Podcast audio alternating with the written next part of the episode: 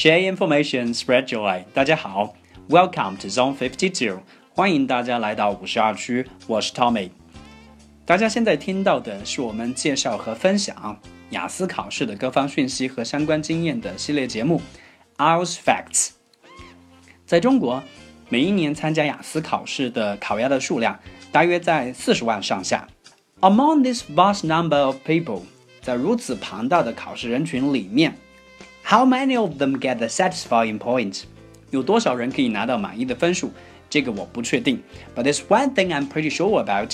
每一年，很多很多的考鸭朋友们都会拿到自己不满意的分数。分数是考官给的。Then we have to come up with this question。那我们会忍不住去问这样的一个问题：Would IELTS judges make mistakes？雅思的考官们会不会犯错？会不会把分给评错 ？Well, the answer is definitely yes，一定会，肯定会。这不是一个数学概率的问题，也不是一个运气好坏的问题。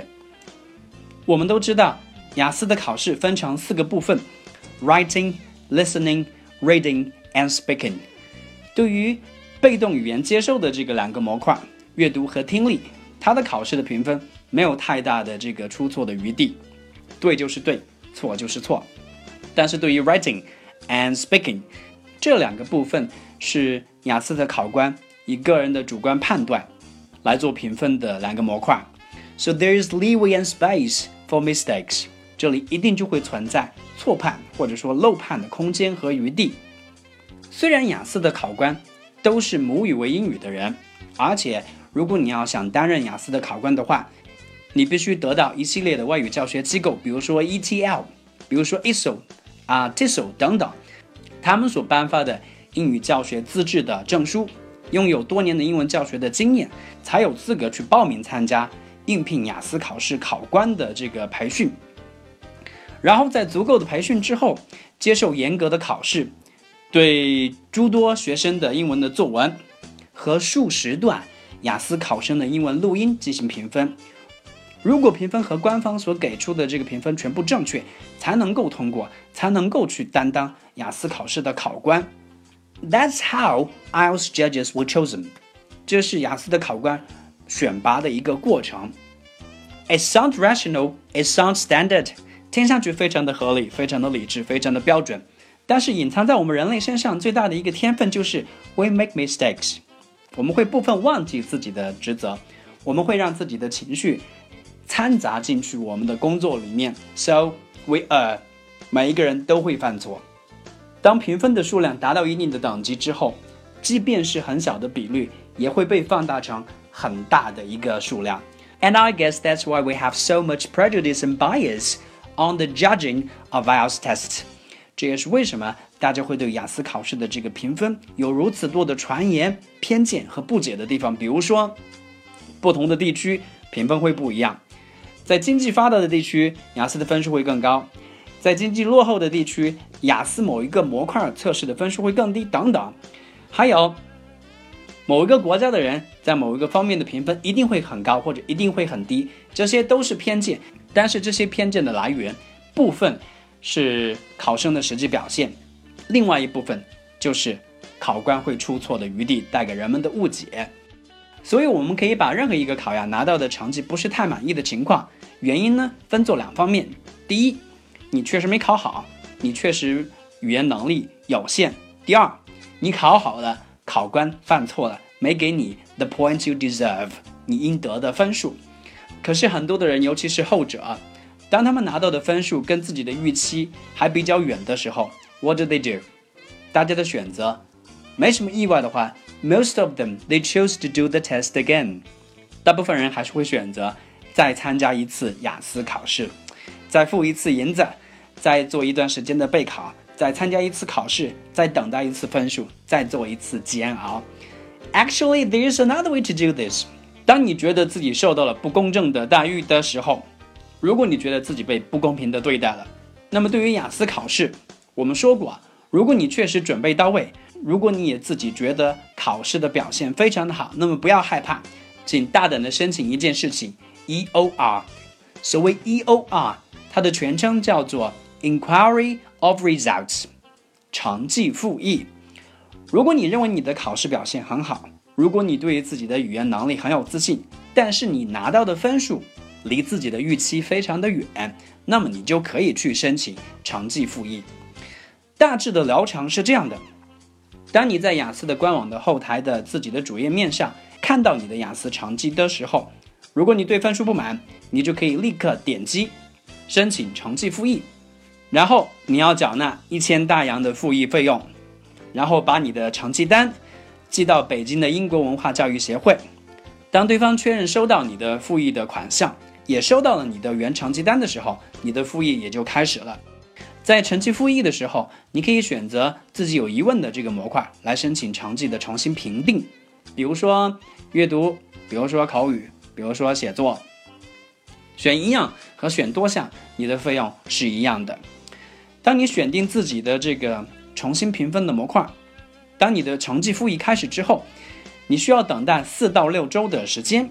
如果你的成绩确实分数有提高，不管是任何一项，那么雅思官方会把你之前所缴纳的一千元的长期复议的费用退还到你的雅思的这个个人账户里面。复议结束之后，你会收到。雅思官方重新寄给你的成绩单，还有一份就是成绩复议的告知。大致上，这是成绩复议的一个流程。那么做 EOR 成绩复议是否一定有必要？这还是回到我们刚才所说的那种情况。第一，如果你的语言能力确实不好，你在考试的时候还很多的这个成分是在碰运气，then I guess you don't have to apply for EOR. Prepare for the test again and learn and improve yourself. That be the best strategy。那么，慢慢的去提高自己的语言能力，重新参加考试，这是应该的。但是，如果你的语言能力确实好，你的考试表现也好，而你拿到的分数离你要去出国拿到学校认可的成绩，或者说离你必要的这个成绩就差一点点，我觉得，与其去重新参加一次考试，还不如去申请一次 EOR 成绩复议。在复议的过程当中。考官会在全球范围内严格的选拔，而且都是由剑桥大学外语考试部统一考核认证的这个高级考官。我们可以确定的一件事情就是，在 EOR 的过程当中，你一定会得到公正和严谨的评分。我相信做 EOR，它的好处的话是有两方面：一，它可以打消你对自己的语言能力和对自己的考试准备方面的这个疑虑。很多人都会觉得 I did well in the test。But I don't get an ideal point，但我并没有得到理想的分数。那到底是不是我的准备，或者是我的语言能力出了问题？EOR will give you the answer，成绩复议就会给你一个确定的答案。如果确实你的备考和你的语言能力出了问题，那么好好的去准备。如果不是，then why do you have to take the test again？为什么还要再去考一次呢？